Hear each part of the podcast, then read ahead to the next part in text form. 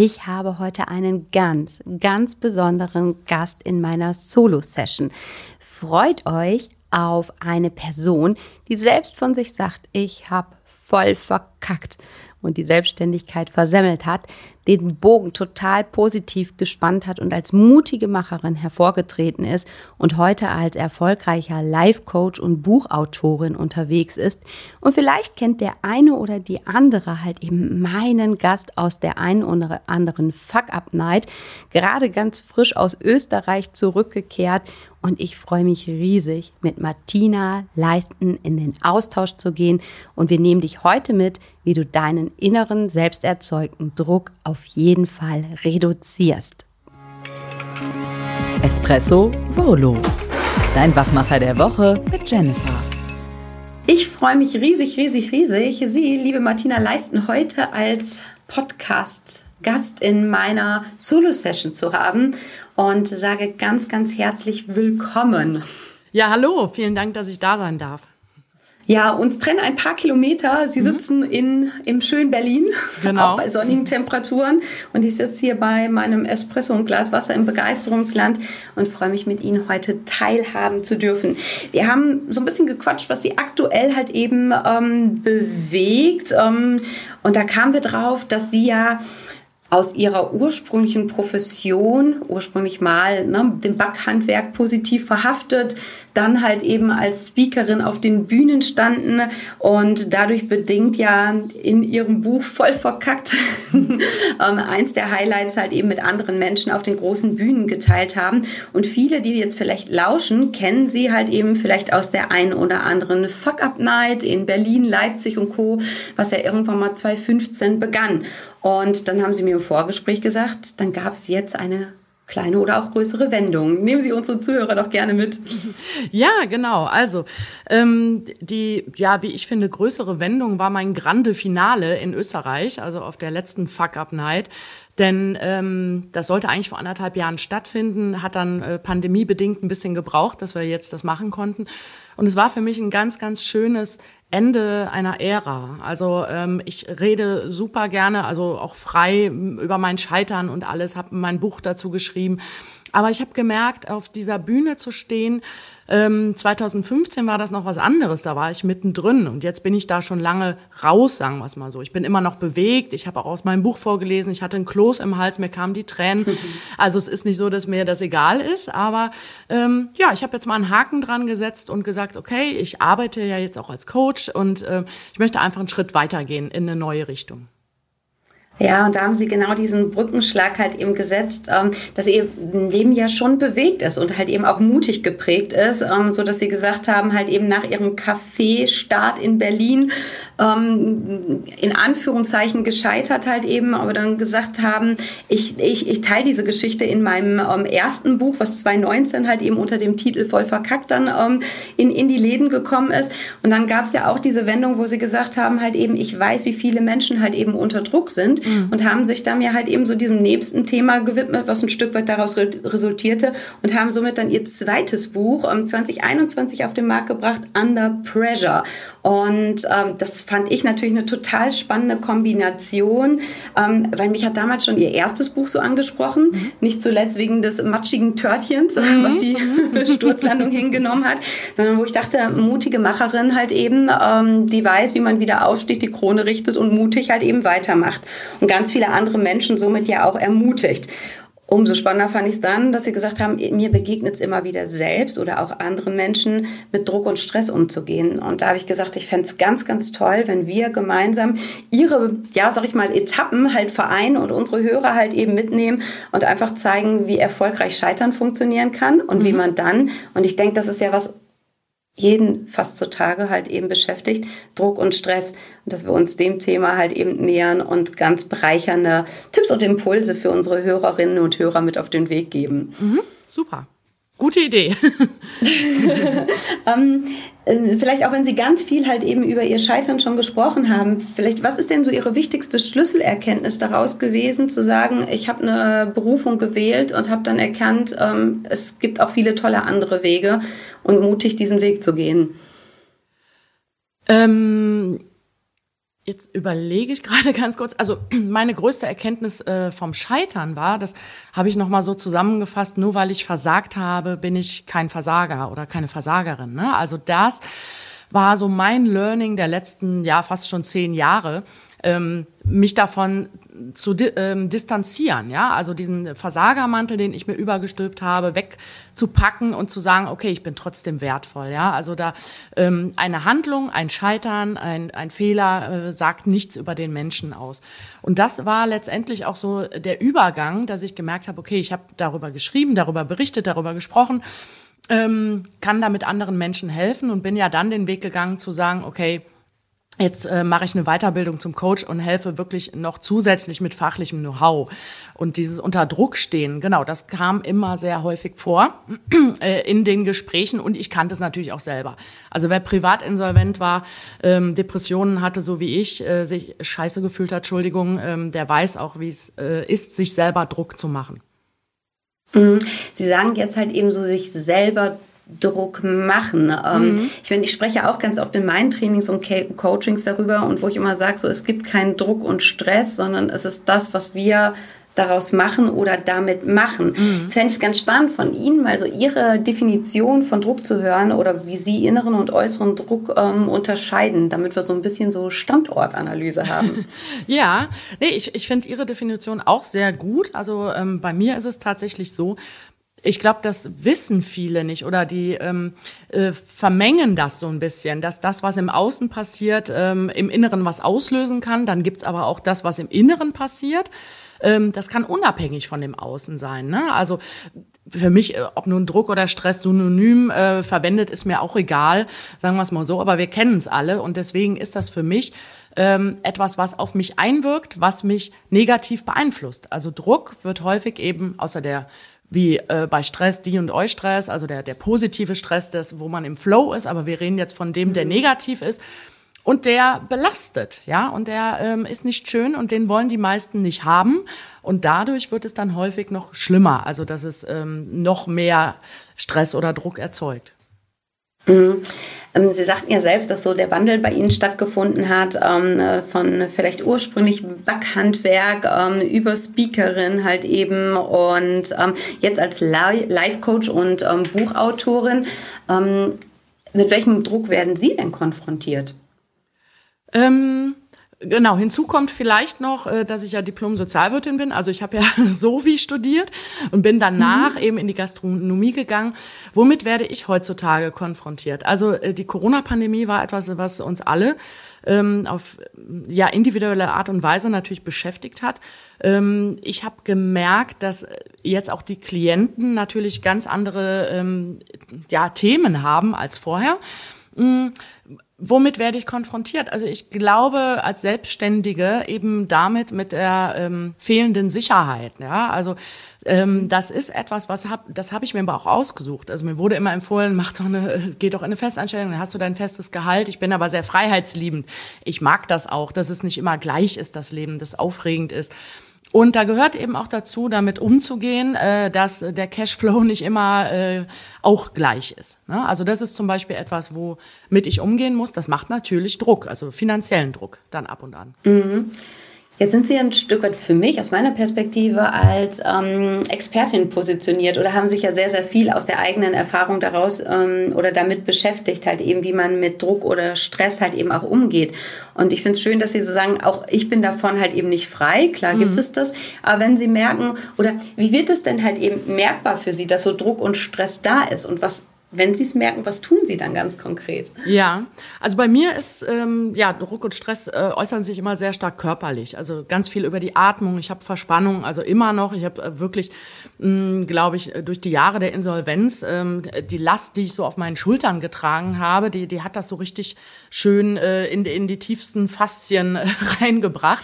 Also ähm, ich, ich habe schon immer Sport gemacht. Also Sport ist etwas, was mich wirklich sehr ausgleicht ich merke das manchmal, ähm, dass sich das auch über Tage aufbaut, dass ich eine flache Atmung habe. Dann merke ich, oh, ich habe nicht aufgepasst.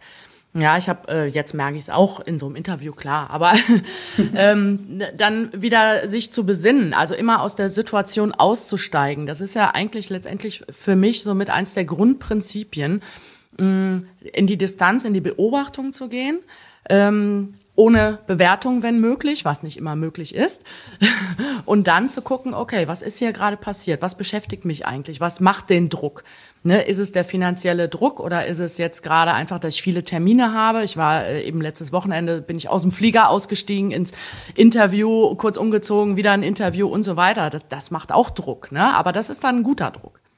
Ja. ja, wollte ich gerade sagen, genauso wie ähm, unser gemeinsamer Austausch. Ich hoffe, mhm. das ist positiver Druck. Ja, auf jeden Fall.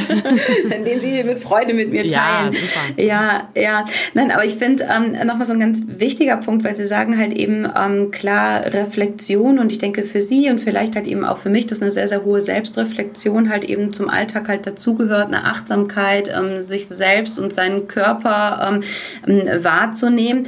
Aber wenn Menschen jetzt vielleicht an so einem Punkt sind, wo die sagen, hm, klingt spannend, aber irgendwie bin ich noch gar nicht so weit, wie können denn, sag ich mal, so die ersten Punkte aussehen, wie ich mich dem Thema nähern kann, wenn ich merke so, oder es sind ja oft so Aussagen, die da sind, wo ich sage, boah, ich fühle mich gerade gestresst oder das ist alles viel, das ist Druck, Leistungsdruck, ich kriege die Aufgaben nicht fertig. In vielen Branchen und Gewerken ist gerade viel Unruhe drin, Lieferketten können nicht eingehalten mhm. werden, weil wir haben nicht nur Corona, sondern halt eben auch Kriegssituationen, mhm. was ja vieles, vieles macht. Und ich glaube, da sind viele Menschen aktuell wirklich in so einem Stress- und Druckstrudel ähm, geradezu halt eben drin. Und oft ist es ja, dass ich vielleicht denke, von außen halt, das klappt nicht, das klappt nicht, das funktioniert nicht, das geht nicht und ich fühle mich einfach schlecht. So, wie kann dann so ein erster Step aussehen, ähm, um sich dem zu nähern und, sag ich mal, sich vielleicht wieder ein Stück weit mächtiger zu fühlen mhm. und ähm, so ein Stück weit in die Selbstverantwortung und in die positive Selbstkontrolle zu kommen? Das interessiert die Bohne. Der praktische Tipp. Ja, also genau, das, was im Außen im Moment passiert, löst ja etwas aus. Und ähm, was ich häufig beobachte oder was auch ein Teil meines Buchs ist, ist ähm, die Fragen weiterzustellen. Ich, ich glaube, da hört man manchmal auf. Ne, dann dann äh, fängt es an, dass man merkt, okay, schönes Beispiel mit der Lieferkette. Ich warte jetzt auf was ganz Wichtiges, das kommt nicht. Heieiei, äh, was mache ich da jetzt nun? Ne? Ähm, und dann ist es so, dass sich die Leute dann manchmal einfach fragen, okay, ähm, wie kriege ich das jetzt hin, dass das klappt? Ähm, das ist mhm. gut, das ist das eine. Aber ähm, die fragen sich oft nicht, was mache ich denn, wenn es nicht klappt? Und was wäre die Konsequenz daraus? Ne? Also ähm, sich auch verschiedene Szenarien zu überlegen. Das merke ich, das ist häufig ganz, ganz wichtig. Dann auch äh, zu merken, okay, was löst das in mir aus? Ja, also äh, habe ich jetzt Angst, dass ich meinen Job verliere? Bin ich dafür verantwortlich, dass das Produkt jetzt hier ähm, nicht kommt? Oder ist es nicht doch letztendlich, ähm, sage ich mal, die Schuld oder das Problem der anderen? Da kann ich nichts dafür, da kann ich nicht zur Rechenschaft gezogen werden.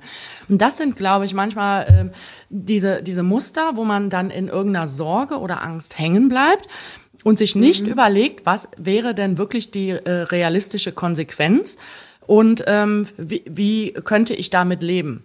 Ja, und, und sich das auszumalen, das hilft dann auf jeden Fall schon mal sehr. Da nicht irgendwo stehen ja. zu bleiben, sondern weiter zu, mhm. zu denken und auch zu fühlen und zu sagen, okay, ich, ich habe Sorgen und Ängste die gehören dazu, aber ich kann ja trotzdem nach einer Lösung suchen. Also das Problem nicht eben immer nur als Problem zu sehen, sondern auch zu sagen, okay, wie kann ich damit umgehen? Kann ich vielleicht auch kreativ werden? So wie es in den letzten Jahren war, so wie dann die Gastronomen oder die, die Musiker äh, neue Wege gefunden haben, mh, stattzufinden. Ja, äh, und, und so kann man dann auch sagen, okay, wenn Paket X nicht kommt, wir haben eine Veranstaltung, da wollten wir diese Luftballons haben, äh, ja, das ist scheiße, das Projekt war zwar so geplant, jetzt, äh, dann machen wir was anderes. Ne? Also das ist, glaube ich, etwas, ähm, den Kopf nicht zu verlieren, so gesehen, sondern da offen zu bleiben und sich nicht so beeindrucken zu lassen, in Anführungszeichen, von dem, was da passiert im Außen. Mhm. Ich finde es ganz schön, wo Sie gerade so diesen Fokus setzen auf den Begriff des Beeindrucken mhm. lassen. Ne? Also mhm. ähm, ich, ich, mag immer so das Auseinanderpflücken von Worten, mhm. aber das ist mir bei dem Begriff noch nie so bewusst gewesen, wie Sie es jetzt betont haben, dass es ja oft ist, dass halt wirklich dieses, ich lasse mich beeindrucken von dem, was da ist und äh, kreiere gerade in dem Moment gar nicht meine eigene Welt, sondern lasse einfach das, was von außen kommt, halt eben da auf, auf mich einprasseln. Ne? Mhm. Mhm, ja. Ich bin ja ganz ähm, gespannt halt eben durch ihre Lektüre gegangen. An einigen Stellen war ich dann ja so richtig vertieft und bin dann ja hm, bei der Analyse direkt schon halt eben so hängen geblieben und ähm, bin dann ja auf ihren Druckzirkel gestartet, ähm, ähm, ja auf ihren Druckzirkel gekommen, mhm. der so viel, viele verschiedene Facetten halt eben mit ähm, integriert. Ob es jetzt Arbeit ist, Partnerschaft ist, Familie ist, aber auch das Thema Freizeit. Sie hatten vorhin noch Finanzen angesprochen mhm. oder halt eben Äußerlichkeiten halt eben so. Ähm, wenn man jetzt sagt, ich näher mich dem Ganzen, ist es dann erstmal so, dass sie sagen, mach auch so einen Allround-Umschlag, guck wirklich in allen Bereichen halt mal hin, weil oft ist es ja so, dass wir sagen, boah, Arbeit total viel Druck und Stress, ähm, dass auch andere Aspekte da einen großen Einfluss drauf haben. Oder wie nutzen Sie, sag ich mal, diesen Zirkel? Ja, ich finde diesen ähm, Rundumblick sehr gut. Also natürlich, äh, auch hier geht es jetzt ähm, hauptsächlich darum, äh, um das Business, sagen wir es mal so. Aber trotzdem, das habe ich auch in meinen Coachings, ähm, der Mensch ist eben nicht irgendwie nur auf der Arbeit eine Person und zu Hause eine andere. Und ähm, genau, die Lebensbereiche finde ich enorm wichtig, um sich mal einen Überblick zu verschaffen und zu sehen, okay, wo stresse ich mich denn noch? Denn viele erwarten ja so von wegen, ich will erfolgreich sein auf der Arbeit, dann bringe ich gutes Geld nach Hause, dann kann ich mir ein schönes Leben leisten, dann ist die Frau zufrieden oder der Mann äh, und äh, schon ist alles gut und, und schon denke ich, in den anderen Bereichen habe ich keinen Stress. Dann merke ich aber, ah ja, gerade so ähm, Äußerlichkeiten, ich werde älter mh, mm, und ich will doch gut auftreten, auch im Meeting super aussehen. Ähm, ja gut, muss ich doch zu Botox greifen. Also es, die Bereiche sind nicht unabhängig voneinander. Ne? Das, das finde ich nochmal wichtig. Denn tatsächlich kann es ja auch sein, dass man durch die Erwartung oder durch den Druck, den man sich selber macht in einem Lebensbereich, auch gleichzeitig ähm, äh, unausgesprochene Erwartungen in anderen hat. Eben dieses, ähm, ja, in meiner Freizeit will ich dann aber, dass alles äh, perfekt ist und ähm, dass das alles zu Hause funktioniert, dass meine Ehe gut läuft, mh, weil ich gebe ja schon so viel in, in, im Businessbereich, ne? Und, und sich dessen auch bewusst zu werden und zu sagen, okay, das ist ein System, ich bin das System, ich hänge mit all diesen Bereichen zusammen. Ne, und dann kann ich gucken, wo ist denn tatsächlich auch der gefühlte Druck am stärksten. Da interessanterweise sind manche bei mir sehr überrascht, dass es eben nicht nur die Arbeit oder die Finanzen sind, wie man im Jobcoaching vielleicht vermutet, sondern ja, eigentlich fühle ich mich einsam mit meinen Freundschaften, das läuft gar nicht mehr so gut. Oder mh, hm, ich fühle mich unausgeglichen, ich habe seit Jahren nicht mehr richtig Sport gemacht, das, äh, das beschäftigt mich, ich habe dadurch Rückenschmerzen. Ne? Also da finde ich, ähm, kann man ruhig schon mal hingucken. Und bei mir ist es noch so, ich habe noch aufgenommen, äh, auch so Themen wie Eben, äh, Schönheit, älter werden, Nachhaltigkeit auch als Druckthema, ja, gerade, mhm. ich weiß nicht, ob, ich empfinde das in Berlin immer sehr stark, mh, dass man, äh, ja, einen besonders ähm, guten CO2-Abdruck hinterlassen möchte und das ist ja auch alles gut und schön, aber manche ähm, setzen sich damit auch unter Druck, auch finanziell, ne, und da denkt man dann so, okay, äh, ist dann der Welt damit geholfen, wenn ich ähm, jetzt äh, mich da auch noch selber stresse? Mhm. Aber das finde ich nochmal ganz, ganz spannende Aspekte. Also zum einen den ersten Punkt, den Sie aufgegriffen haben, dass viele Menschen zu Ihnen kommen und sagen, der Job stresst mich. Es mhm. stresst mich, dass ich anscheinend nicht genug Geld verdiene. Dann ist ja nur die Frage immer, wer setzt die Messlatte fest, ähm, was das passende Gehalt ist. Und dass dann hinter doch ganz andere Sachen aufgedeckt werden. Mhm. Ne? Also das heißt ja vielleicht auch, klar, wenn man Unterstützung ähm, durch einen professionellen Coach, wie Sie jetzt hat, ähm, oder sich Menschen auch durch, durch uns hier halt eben begleiten lassen, dann ist es ja ja nochmal was anderes. Dann habe ich ja wirklich nochmal einen Spiegel von außen. Aber mhm. Menschen, die jetzt vielleicht sagen, hm, das gönne ich mir nicht oder vielleicht manchmal auch sich selbst nicht wert sind, diese Unterstützung halt eben in Anspruch zu nehmen, ähm, dass man dann ja wirklich so blinde Flecken hat und dann halt mhm. eben den Druck und Stress in einem Bereich verortet, der es vielleicht gar nicht federführend ist. Ne? Das heißt also wirklich da nochmal ehrlich zu sich selbst zu sein und vielleicht wirklich dann nochmal selbst Inventur zu machen und zu gucken, na, wo sind denn vielleicht die Bereiche, die mich wesentlich mehr stressen, als ich mir überhaupt eingestehe. Ne? Absolut. Und vor allem da auch, also Eigenverantwortung ist auch so eins meiner äh, wichtigsten Themen oder äh, Begriffe in, in meinem Buch oder wenn es darum geht. Denn tatsächlich ist es auch so, genau, anhand der Beispiele gerade eben schon, man kann sich auch überlegen, nicht nur habe ich äh, schlecht verhandelt, sondern äh, warum, warum bin ich in dieser Branche so? Warum, warum stresst mich das so? bin ich, ähm, sage ich mal, bin ich dafür überhaupt gemacht? Oder habe ich gedacht, ich müsste das machen, um irgendwem zu gefallen oder einen Weg gehen, über den ich nicht nicht nachgedacht habe bislang so intensiv. Denn das habe ich ganz häufig in meinen Coachings. Das ist immer sehr interessant, wenn ich frage, na, was hat sie denn veranlasst, damals ähm, sich für Studium oder Ausbildung oder so zu entscheiden? Da wissen viele oft nicht, warum sie das gemacht haben. Und das ist auch, ja, mir ging es damals ähnlich, ist relativ normal, wenn man so jung ist, dann hat man vielleicht ein, zwei Punkte, wo man denkt, das wäre gut. Und da dann auch zu sehen, okay, jetzt bin ich vielleicht in einem Job, ich habe Deadlines, ich habe dieses ganze drumherum, ähm, gerade als Führungskraft äh, in einer Verantwortungsposition zu sein und Entscheidungen treffen zu müssen und so weiter. Und da finde ich es äh, nochmal wichtig, dann auch, mh, hm, wie soll ich das sagen?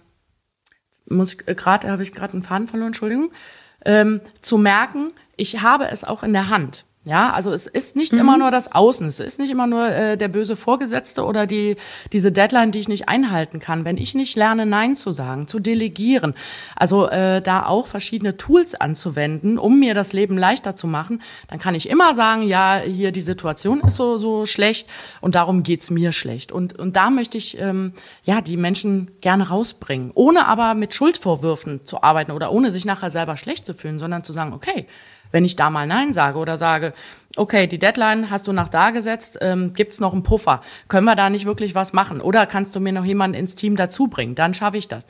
Aber wenn man sich willenlos ergibt und sagt, ja, kriege ich alles hin, ich mache Überstunden und ich brauche keinen Schlaf. Also mm, dann muss man sich nicht wundern, wenn man da tatsächlich auch körperlich äh, an, an Grenzen dann irgendwann kommt.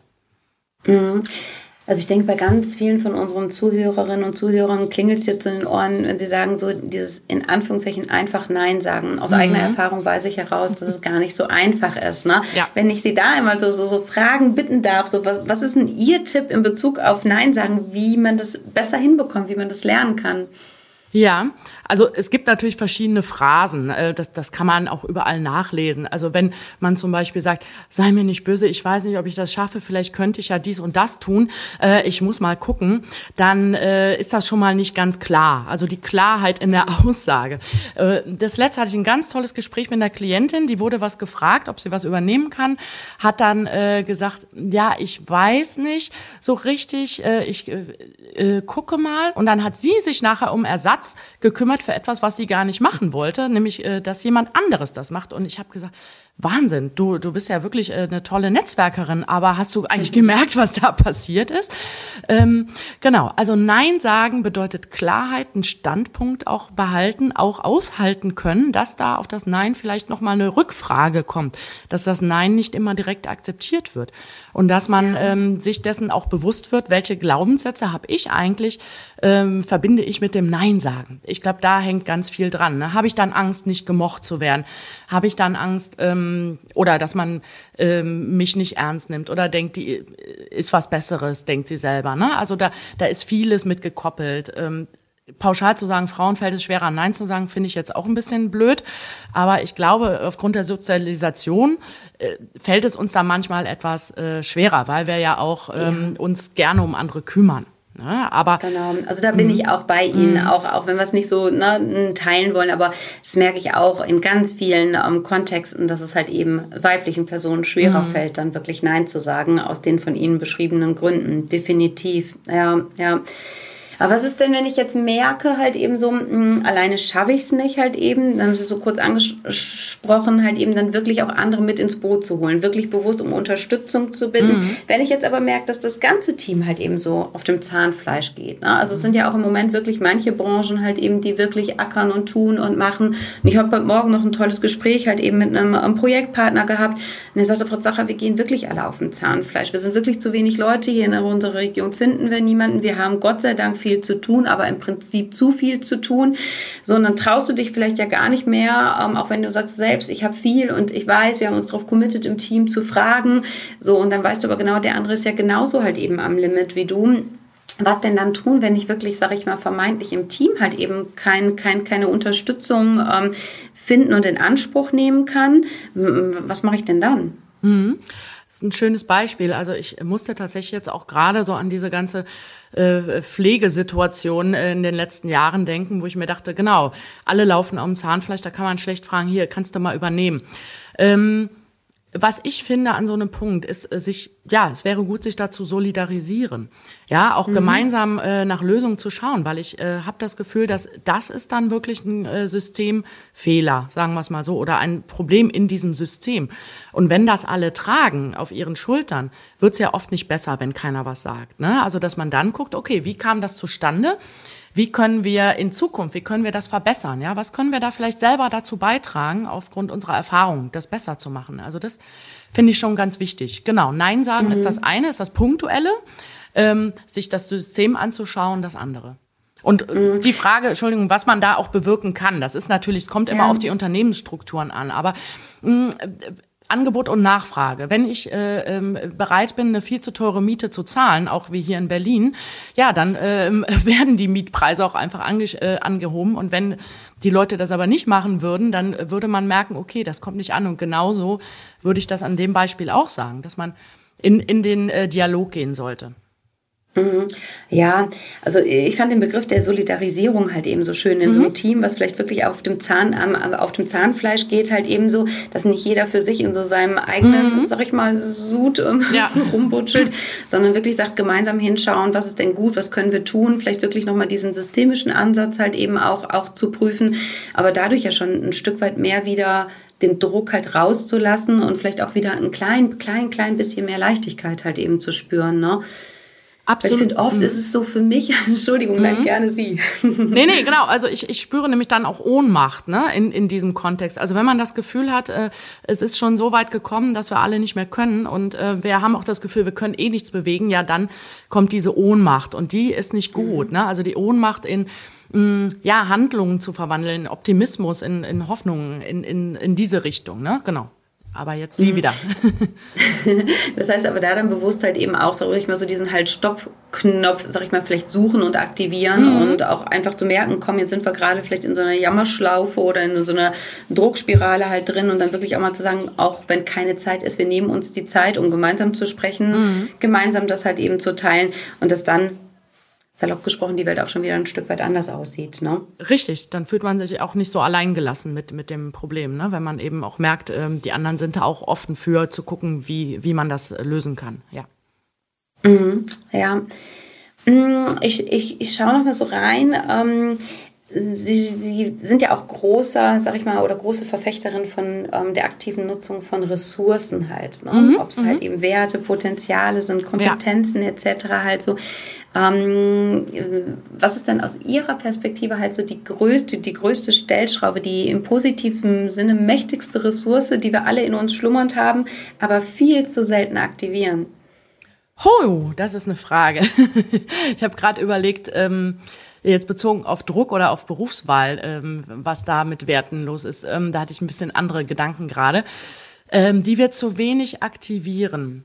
Mmh ja, nicht Kreativität ähm, oder, oder so eine Lockerheit in der Herangehensweise an äh, Probleme. Also ähm, sich eben von mhm. Sorgen und Ängsten nochmal dieses beeindrucken oder nicht so überfluten zu lassen, auch mit sich selber in Kontakt zu sein. Das ist zum Beispiel auch etwas, was ich ganz, ganz wichtig finde mh, zu sich zu stehen, die Authentizität da auch, äh, die viel besagte.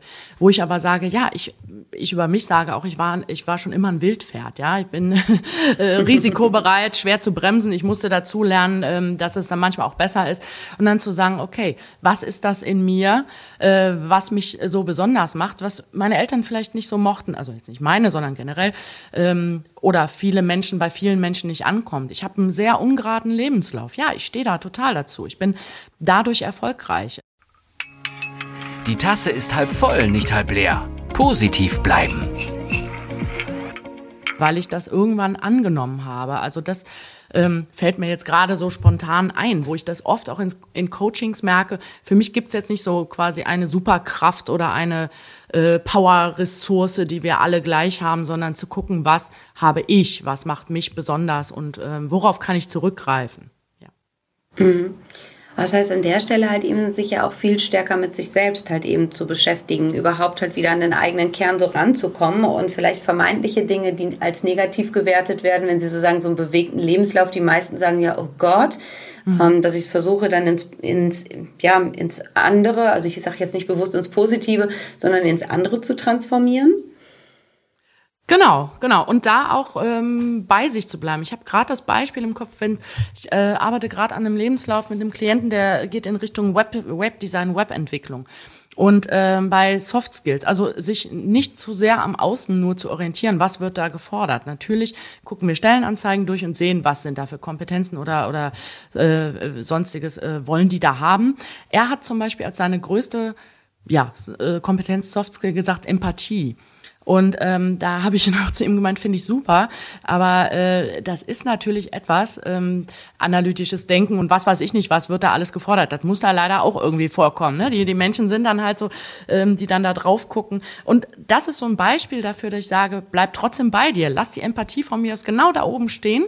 Ähm, gib aber ein bisschen Zuckerli noch rein, für das, dass die Leute verstehen, okay, du kannst, kannst den Job auch, aber verlier dich nicht. Na, also das ist mhm. für mich äh, so ein ganz wichtiger Weg. Ja, also das heißt auch, auch wenn ich jetzt gerade so an so Ausschreibungen halt denke, da wird ja schon immer eine Menge halt gefordert. Mhm. Und wenn vielleicht im ersten Moment Bauch und Herz sagt, jo, das wäre es was, mhm. dann kommt ja ganz oft der innere Kritiker und sagt, aber das und das kriegst du doch alles gar nicht hin, das ja. kannst du doch gar nicht. Da sind wir wieder bei den Glaubenssitzen mhm. und bei der Sozialisation und dass man dann vielleicht doch nicht mutig genug ist und sagt, ich probiere es halt eben trotzdem. Mhm. Ähm, das heißt, da ist es dann ja wieder so ein selbstgemachter Druck halt eben, klar, vielleicht durch die Rahmenbedingungen, aber kriege ich nicht hin, schaffe ich nicht. Und wo Sie sagen dann aus Ihrer Geschichte auch heraus, aus Ihrer persönlichen, mutig sein, Klarheit halt eben zu haben und trotzdem vorzupreschen. Auf jeden Fall, auf jeden Fall. Und gerade wo wir dieses Beispiel haben, man sieht ja bei diesen Anforderungskatalogen, äh, das ist ja ähm, das, was man sich wünscht, was es wahrscheinlich nicht gibt. Ja, also irgendwas muss man da ja vorgeben. Und ich merke dann häufig, wie Klienten dann so, oh nee, das kann ich nicht, das kann ich nicht und das. Ähm, und dann sage ich, such dir doch erstmal raus von dem, was du hast oder was du kannst und guck mal, wie viel das ist. Hm, ich müsste mir jetzt auch nicht so mutig sein und sagen, ich muss mich als CEO irgendwo bewerben, wo ich weiß, da habe ich keine Chance. Ne? Aber ähm, da auch so ein Maß zu finden und zu merken, okay, und da arbeite ich immer sehr stark mit, mit meinen Klienten, dass ich dann sage, okay, an der Stelle glaubst du, du kannst es nicht, ich weiß aber, du kannst es. Äh, stell mhm. es heraus, ne? ähm, hinterfrage da genau, wo ähm, bin ich wirklich nicht in der Lage zu ähm, und wo ja, unterschätze ich mich ähm, oder, oder wo bringe ich da dann doch was mit. Und das finde ich mh, erschreckt manche so sehr oder ähm, auch Äußerlichkeiten, dass man dann irgendein Firmengebäude sieht und sagt, ja, wenn ich dann da arbeite, wow, das ist so ein Millionen-Dollar-Komplex. Ähm, äh, ja, die, die Leute, die dort arbeiten, die können natürlich auch was, aber die, äh, wie sagt man, kochen auch nur mit Wasser. Ne? Also das, das ist, all, all solche Dinge können schon ähm, Druck auslösen bei manchen Menschen, wo sie sich dann schon wieder nicht gut genug fühlen um sagen, nee, dann bleibe ich lieber in dem kleinen Unternehmen. Aber mh, mm, da denke ich mir, nee, lass dich von sowas nicht äh, ja, beeindrucken. Haben wir es jetzt wieder. Mhm. Ja, ja. Da kommt gerade bei mir auch so ein Beispiel halt eben auf, ähm, wo ich letztens auch ähm, eine, eine, Gruppe junger Führungskräfte hatte und die Mehrzahl von denen sagte, oh, und dann war ich auf so einem Meeting und da waren alles halt eben so hohe Tiere, alles in Anführungszeichen so Schlipsträger und alle halt eben äh, richtig ähm, finanziell schwer. So und auf einmal sollte ich meinen Bereich vorstellen und da konnte ich kaum was sagen oder ich habe kaum Wort halt eben rausgekriegt. Mhm. Und irgendwie ging es dann noch so, will ich anders machen. Ähm, klar, wir sind da auch halt eben so unseren Weg halt eben gegangen. Jetzt finde ich es natürlich nochmal spannend, so Ihre Meinung dazu zu hören. So, so, so, was sagen Sie in so einer Situation, wenn vielleicht halt Präsentationsangst da ist? Mhm. Ähm, halt eben die Angst, oft ist ja die Angst des Versagens und ähm, da immer Ihre Impulse gerne dazu. Ja, ja. Ja, Präsentationsangst ist, glaube ich, sehr weit verbreitet. Kenne ich auch nur zu gut, hatte ich eben letztes Wochenende auch mal wieder. Ähm, genau, was ist da mein oder was sind da meine Impulse? Also genau, allein schon diese Beschreibung mit den hohen Tieren, also wie bewerte ich die anderen oder wo sehe ich mich da? Ähm, allein sich schon auszumalen, Natürlich gibt es diese ganzen Tipps. Hier stell dir die Leute nackt vor oder oder guck aufs Ohr oder ähm, ne, äh, äh, klopf dich ab, atme tief durch. Also es gibt wirklich was, was man körperlich auch machen kann oder was helfen kann. So kleine Tricks. Aber wenn der Puls auf 180 ist und man kein Wort rauskriegt äh, oder es schon so weit gekommen ist, dann hilft das nicht viel. Ne? Mm, in der Situation, also die Vorbereitung ist schon mal das Wichtigste. Man kann ja zum Beispiel auch mit, mit Bildern arbeiten, ne? dass man sich den Ausgang äh, dieser Präsentation zum Beispiel sehr äh, gut vorstellt. Denn was man ja häufig macht, ist schon im Vorhinein zu denken, okay, ich werde stottern, die lachen mich aus, äh, ähm, die denken ja eh schon, ich kann nix. Ne? Also mh, da zu merken, ich kann mir ein ganz anderes Bild von vornherein erschaffen. Wie, wie ich es dann mache, ist ja nochmal was anderes, aber es kann mir helfen. Also sich diese Unterstützung auf verschiedensten Wegen zu holen und auch da wieder ähm, seine Glaubenssätze wirklich zu hinterfragen, zu merken, okay, warum, mhm. warum denke ich denn eigentlich oder ist das wirklich wahr? Ist das wirklich wahr, dass das hohe Tiere sind, die äh, äh eine schlechte Meinung von mir haben? Ich komme ich wirklich in die Höhle der Löwen und werde aufgefressen. Ähm, mhm. ne? Also manchmal helfen auch so provokative Fragen. Was, was, soll, was könnte als äh, Schlimmstes passieren? Ist zum Beispiel auch immer sowas, was hilft, äh, die Angst vor solchen Präsentationen oder Auftritten zu nehmen. Mhm. Und ähm, ganz konkret von meiner Seite auch, ich habe das wieder gemerkt, ein Mikro in der Hand äh, finde ich immer toll. Wenn man irgendwas hat, wo man sich anlehnen kann, einen Tisch oder einen Stift in der Hand hat, also irgendwas zum Festhalten, ne? also irgendeinen Anker. Da, da gibt es auch ganz viele Möglichkeiten, sich da selber mehr Sicherheit zu geben. Mhm. Ja. Aber in erster Linie sind wir da ja auch wieder bei dem Punkt, halt eben so bei sich selbst anzusetzen, mhm. ne? zu gucken, so wie sagten, wie kommen diese Gedanken zustande. Ich meine, ich weiß ja gar nicht, was das für Leute sind, halt eben so und wie es denen geht. Ne? Mhm. Ne? Das sind ja manchmal so Kreationen, die wir da schaffen, eine Form von Wirklichkeit, ähm, die dann doch eben speziell ist. Ja. Mhm. An einem Begriff bin ich halt eben auch bei Ihnen ähm, bei Under Pressure hängen geblieben. Ähm, ziemlich zum Schluss, halt eben im letzten Kapitel, da geht es um Perfektionismus. Oh ja. Und mhm. ähm, ich finde, ich will nicht sagen, dass das auch eher so ein Frauenthema ist, aber da merke ich wieder, immer wieder auch mit weiblichen Personen im Austausch, dass so, so eine wahnsinnig hohe Perfektionismuslatte gegeben ist. Ähm, mhm. Was meinen Sie, woher kommt so dieser Drang nach Perfektionismus und wie können wir es schaffen, uns ein Stück weit davon abzulösen, ähm, dass es ein Stück weit leichter und entspannter wird? Ja, ja. Ich, ich selbst bin da ja auch nicht gefeit vor. Also ich habe zwar dran gearbeitet, aber ich habe auch immer noch eine gewisse Messlatte.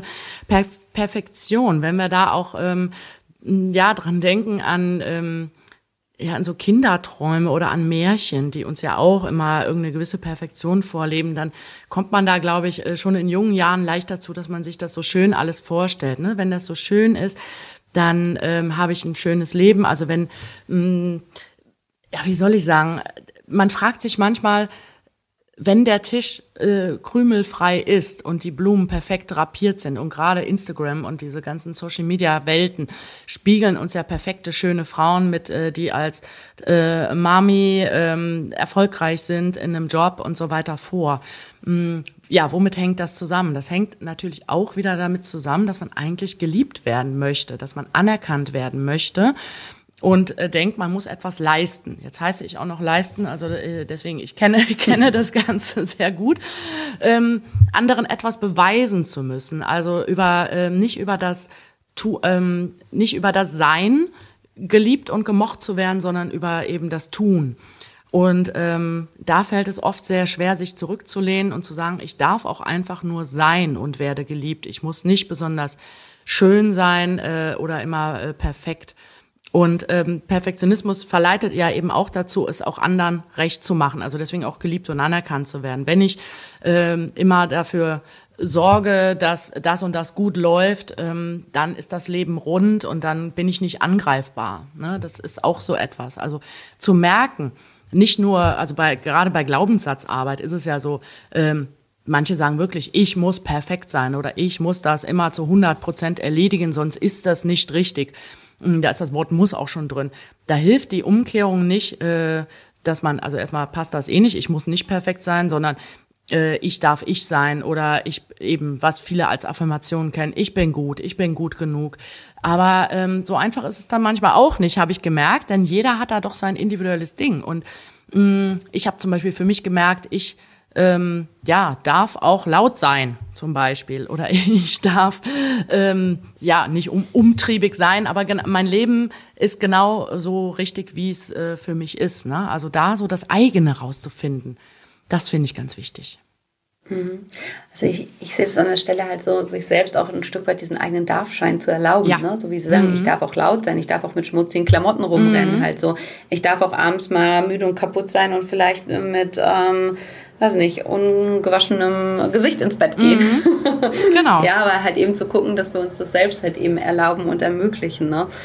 Ja, da merke ich nur, dass das halt eben so ein großes, großes Thema ist. Halt eben so, genauso wie Sie an vielen Stellen schon gesagt haben, was halt eben durch Erziehung, Sozialisation etc. halt eben geprägt ist und ich mache nur immer wieder die Erfahrung, dass sich viele Menschen dann auch daraus halt irgendwie wieder so Druck und Stress machen, mm. halt ebenso, weil man genau dem allen ja entsprechen will. Und wenn ich das jetzt für mich halt eben auch so entdeckt habe und sage so, okay, komm, irgendwie will ich das jetzt anders halt so. Ich, ich, ich will nicht immer äh, ne, nach außen hin halt eben perfekt sein. Ich will auch keine perfekte Arbeit machen, sondern ich möchte halt dahin kommen, dass ich sage, auch 90 Prozent sind okay mm. oder auch 80 Prozent sind okay wie mache ich mich denn jetzt da auf, auf die Entwicklungsreise, wenn ich das für mich jetzt schon mal klar habe? Und ich glaube, da sind auch viele Hörer, Hörerinnen bei uns, die dann sagen, jo, will ich auch halt so.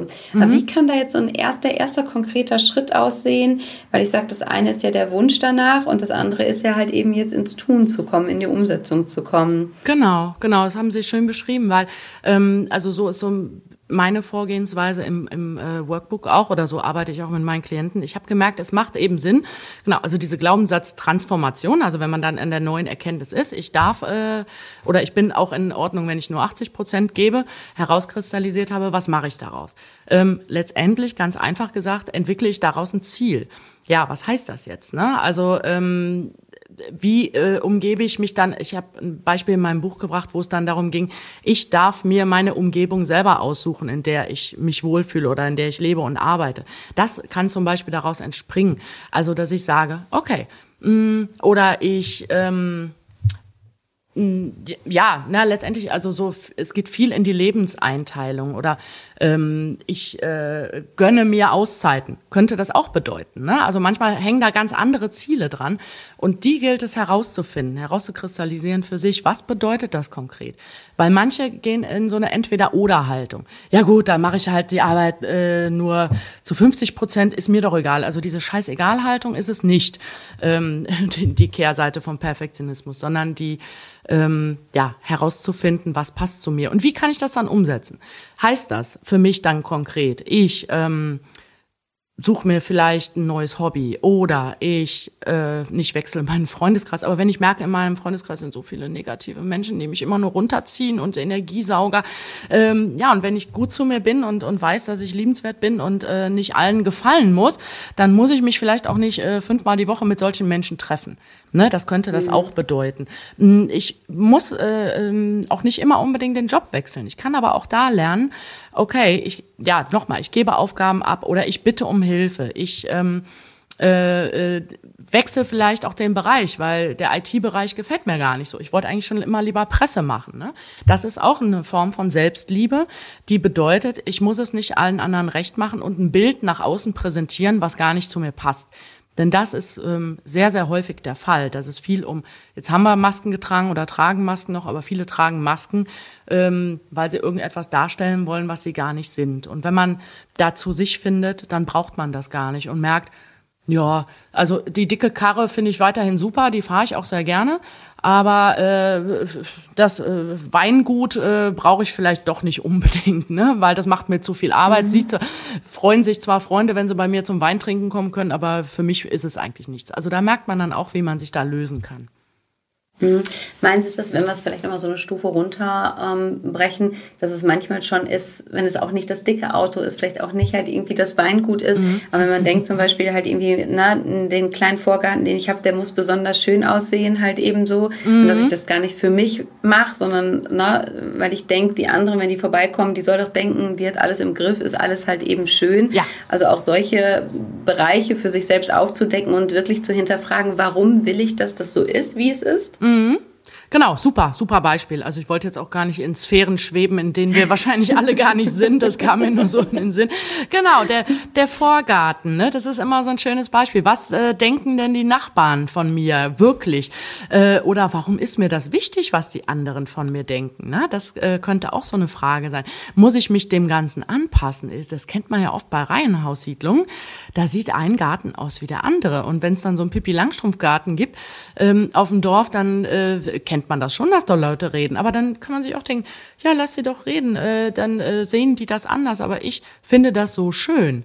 Ne? Warum, warum mhm. muss ich äh, den Garten für die anderen Menschen machen? Ne? Das äh, kann man sich dann auch mal fragen. Mhm. Aber so ist es ja wahrscheinlich genauso, wenn wir es nochmal auf uns selbst halt eben adaptieren, halt eben das Leben von Persönlichkeiten. Also Sie sagten, mhm. in Ihrem Buch haben Sie sich ja viel auch mit, ähm, mit dem Außen beschäftigt, wie sollte ich sein oder halt eben Ideale, halt eben ob, ob Schönheit, Alterung etc., mhm. wo ja auch viele mit zu kämpfen haben und Sie haben Insta und Co. angesprochen, halt mhm. eben, wo dann immer Welten ähm, ähm, gezeigt werden. Ich finde, Sie persönlich haben ja schon einen sehr eigenen Stil. Also ich finde, Sie sind Marke halt eben mit dem, so wie Sie unterwegs sind und ähm, wir sprechen da ja ganz gerne davon. Ich halte ähm, für Sie nochmal ins Bild unser Ei, ein buntes buntes mhm. Ei, angenehm auffallend, anders als alle anderen ja. halt so. Ähm, was geben Sie Menschen denn mit auf den Weg, die innerlich merken, irgendwie will ich ganz anders sein, aber es passt doch nicht, es schickt sich doch nicht. Wie komme ich denn da dran, dass ich wirklich mehr ich selbst, egal ob im beruflichen oder im privaten Kontext, dass ich mehr ich selbst sein kann und mehr mich selbst auch wirklich leben kann? Ähm, durch Ausprobieren, zum Beispiel. Ne? Also das ist etwas, natürlich kann man sich auch Rat holen, aber ich muss ganz ehrlich sagen, ähm, äh, den Rat besonders anders zu sein, ähm, den sich manche einholen, damit sie dann besonders erfolgreich werden. Also man kann, finde ich, nichts spielen, was man nicht ist. Man kann dazulernen, ich kann mich auch verändern, aber ähm, einfach mal auszutesten, wie fühlt sich das an, wenn ich jetzt hm, was weiß ich, äh, ich gehe normalerweise immer im Hosenanzug äh, zum, zur Arbeit, weil das da äh, eben Business-Outfit ist. Als Frau zum Beispiel, wie, wie fühlt es sich dann an, wenn ich jetzt heute mal einen Rock stattdessen trage? Ganz, ganz einfaches Beispiel. Fühle ich mich darin besser äh, oder denke ich, ich darf das nicht? Was löst das aus? Also zur eigenen Marke zu werden, ähm, ich glaube, jeder ist eine eigene Marke und ähm, jeder weiß für sich, was das sein könnte. Es muss nicht der Irokesenschnitt sein und es muss auch nicht irgendwas besonders äh, krasses sein. Das ist einfach, ähm, jeder hat ja Interessen, auf diese Interessen zu achten und zu hören und, und zu sagen, wenn ich da eine Idee habe, gucke ich mal, wie, wie das dann ist für mich. Ne? Und muss jetzt nicht nur auf die Likes gucken, äh, dass ich mir erst den Proof hole, so, ey Leute, heute habe ich mal das ausprobiert, ich bin mal ganz fancy. Wie findet ihr denn das? Nee, ich brauche nicht die anderen fragen, wie ihr das, wie sie das finden und ähm, sondern ich mache es dann einfach. Also so so gehe ich halt vor, aber ohne jetzt mh, nicht auf die anderen zu achten. Ne? Also da immer auch im, im Austausch zu sein, aber einfach zu sagen, hier, ich trage meinen Bandana schon seit Jahren. Ich weiß, da gibt's viele Rockabelles, die tragen, das ist auch nicht mehr besonders einzigartig, aber trotzdem kennt man mich so. Und dann äh, weiß man, dass die Martina Leisten mit dem Bandana auf dem Kopf. Ja. Mhm, ja, also auch da mutiges Machertum voranlegen, mhm. ähm, ausprobieren, ausloten ja. halt so, aber in erster Linie, dass ich mich selbst halt eben wohlfühle. Ne? Ja. ja, sehr schön. Ja, es sind so viele spannende Impulse. Also ich denke, dass unsere Hörerinnen, Hörerinnen, ähm, Fans da draußen ganz viele Aspekte halt eben für sich ähm, bereits schon jetzt mitgenommen haben. Und ähm, wenn bei uns so Sessions immer enden, dann ähm, kommen wir ja nochmal so auf unseren Espresso-Bohnen. Ähm, was sind denn so aus Ihrer Perspektive die Espresso-Bohnen, ähm, die Menschen, sag ich mal, aus, aus ihren Büchern oder aus ihrer persönliche, äh, persönlichen Geschichte mitnehmen können? Weil natürlich empfehle ich jedem diese beiden Bücher. Wir geben es bei mhm. uns in die Shownotes auch noch mal rein, halt eben mit einem direkten Bestelllink und Kontakt zu Ihnen. Aber was sind so Ihre Herzenswohnen, die Sie noch mal reinschmeißen und sagen, was Ihnen aus Ihrer Perspektive total wichtig ist, um mit, sag ich, dem Scheitern oder halt eben auch dem Thema Stress anders, anders umgehen zu können? Nach dem Espresso ist vor dem Espresso. Die Zusammenfassung. Ich glaube ein bisschen das, was ich auch zu Anfang gesagt habe, ähm, dieses ähm, nur weil man etwas falsch gemacht hat oder weil man versagt hat, das nicht auf die ganze Persönlichkeit zu beziehen, also sich frei zu machen. Freiheit ist ja auch ein wichtiges Thema für mich, ähm, die Dinge anzunehmen, zu beobachten und gleichzeitig auch ja, dann irgendwann mit einer Leichtigkeit da durchzugehen. Ich, ich meine, ich bin in einer Backshow auch gescheitert. Über meinen Mops äh, hat, hat sich Stefan Raab lustig gemacht. Also äh, ich stehe immer noch aufrecht. Ne? Also das, das sind so Sachen, mh, mm, ja, mit, mit einer gewissen Prise Humor auch äh, durch schwierige Zeiten zu gehen. Ich glaube, das finde ich ganz wichtig. Mm, ja, das finde ich ist ein wunder, wunderschöner Punkt, halt eben ähm, Humor, weil ich finde das Humor in aktuellen Zeiten, viele sagen, man darf ja gerade auch nicht so richtig fröhlich sein und lachen mhm. und man darf auch gerade Begeisterung nicht leben, wo ich sage, das ist total schade. Ich finde gerade jetzt die aktuellen Zeiten brauchen ja ein Stück weit halt eben Humor, Begeisterung, halt eben die schönen und guten Dinge zu sehen und auch genau diese Dinge halt eben zu feiern. Ne? Weil viele sagen auch, Jennifer ist gerade mutig mit dem Thema Begeisterung halt eben rauszugehen. Dann sage ich, gibt ja genau wie bei dem Humor viele verschiedene Facetten davon. Mhm. Ne? Es muss ja nicht der schwarze Humor sein, sondern das, was uns halt eben zum Schmunzeln, zum Lächeln bringt und ähm, einfach uns auch die kleinen schönen Dinge zeigt, damit wir auch da ein Stück weit halt eben Druck freier unterwegs sein können und einfach mal wieder genießen und ähm, uns auch das erlauben an der Stelle. Auf jeden Fall. Das, das finde ich nochmal ein sehr schönes Beispiel. Also, weil das genau das zeigt. Also natürlich, die Welt drumherum äh, tobt. Ähm, es sind ganz schlimme Zeiten und auch mit Klimawandel, das wird uns alles weiter beschäftigen. Ich frage mich immer, ähm, wem ist damit geholfen, dass ich mich dann die ganze Zeit nur schlecht fühle? Ich kann das ja annehmen, anerkennen oder einfach auch wahrnehmen und sagen, ja, das ist schlimm, was da passiert. Ich versuche zu helfen, aber trotzdem äh, muss ich ja nicht dann zum Lachen in den Keller gehen. Ne? Also das ist für mich, mhm. ähm, das können manche nicht verstehen, auch wer, wer Doomscrolling kennt, also so diese immer schlechtere Nachrichten, als ob es eine Verpflichtung gäbe, sich den ganzen Tag nur mit solchen Nachrichten auseinanderzusetzen, ne? so, sondern stattdessen eine Balance, eine Ausgewogenheit. Man ist mehr als nur eine Seite. Und genauso äh, darf es auch mehr Facetten geben, im, auch in aktuellen Zeiten. Ja, absolut. Ja, ich danke Ihnen für Ihre bunte Facette, fürs ähm, tolle, inspirierende Gespräch. Ähm, hat mir wahnsinnig viel Freude gemacht. Ähm, ich bin froh, dass die Täubchen auf dem Dach, ja. die Zuhörer wissen nicht, wovon wir sprechen, nee. im Trockenen geblieben sind. Der Sturm ähm, genau. gewartet hat, uns die Zeit ähm, und den Raum geschenkt hat ähm, für diesen tollen, inspirierenden Austausch. Ich sage ganz, ganz lieben Dank, Martina Leisten.